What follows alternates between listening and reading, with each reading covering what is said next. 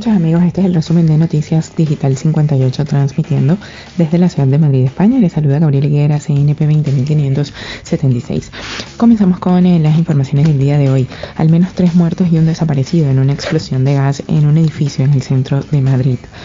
Al menos eh, tres muertos y un desaparecido según la delegación eh, del gobierno en Madrid y una persona grave en la fuerte explosión en un edificio en el centro de Madrid en la calle de Toledo de la capital. En un principio, delegación habría comunicado cuatro muertos, pero ha actualizado la información y asegura que están confirmados los tres fallecidos y casi una decena de heridos. Según el eh, interior, la deflagración se ha producido en el número 98 de la calle Toledo minutos antes de las 3 de la tarde debido, según eh, se ha confirmado el ayuntamiento, un escape de gas. De acuerdo con el consistorio, la explosión se ha producido en la caldera del edificio. La estructura ha seguido ardiendo tras la explosión y la zona está acordonada. El arzobispado de Madrid ha confirmado que el edificio es de su propiedad y que ahí viven sacerdotes, tal y como lo ha confirmado el delegado del gobierno. La explosión se habría producido en el momento de su reparación, según las primeras hipótesis. También en otra información, en Sanidad no se plantea endurecer el estado de alarma a pesar de las cifras.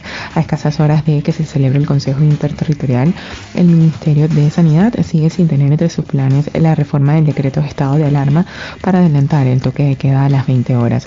Una reunión entre el Ejecutivo y las autonomías que llega después de que se hayan registrado las peores cifras de la pandemia. Según eh, los últimos datos, la tasa de incidencia acumulada ya se sitúa por encima de los 700 casos por cada 100.000 habitantes. Así también lo expresó el ministro de Sanidad Salvador Illa en más de una ocasión. Lo que está dictado tiene que respetarse. En esta línea el ministro de Transportes, Movilidad y Agenda Urbana, José Luis Ábalos, recoge el relevo y explica en una conversación las razones del gobierno para no modificar este decreto. Y para finalizar, las personas mayores de 80 años serán el próximo grupo que recibirán la vacuna del COVID-19 en España. Eh, aquellas personas que viven fuera de residencias de ancianos serán el próximo grupo de población que recibirá en España la vacuna contra el COVID-19. Así lo anunció el ministro de Sanidad Salvador Illa tras la reunión del Consejo Interterritorial del Sistema Nacional de Salud que se celebró este miércoles en Sevilla. Illa ha explicado que el grupo de técnicos que organiza la vacunación en España ha tomado esta decisión para que se empiece a ejecutar una vez que se haya completado la inmunización de los mayores que viven en las residencias, los trabajadores de las mismas y los sanitarios que trabajan en primera línea contra la epidemia. El ministro de Sanidad también señaló además que este miércoles se habría alcanzado en España el millón de los vacunados contra el COVID-19 tras más de tres semanas de campaña. Esto es todo por el día de hoy. Recordemos que somos eh, Noticias Digital 58 siempre llevándoles la mejor información para todos ustedes.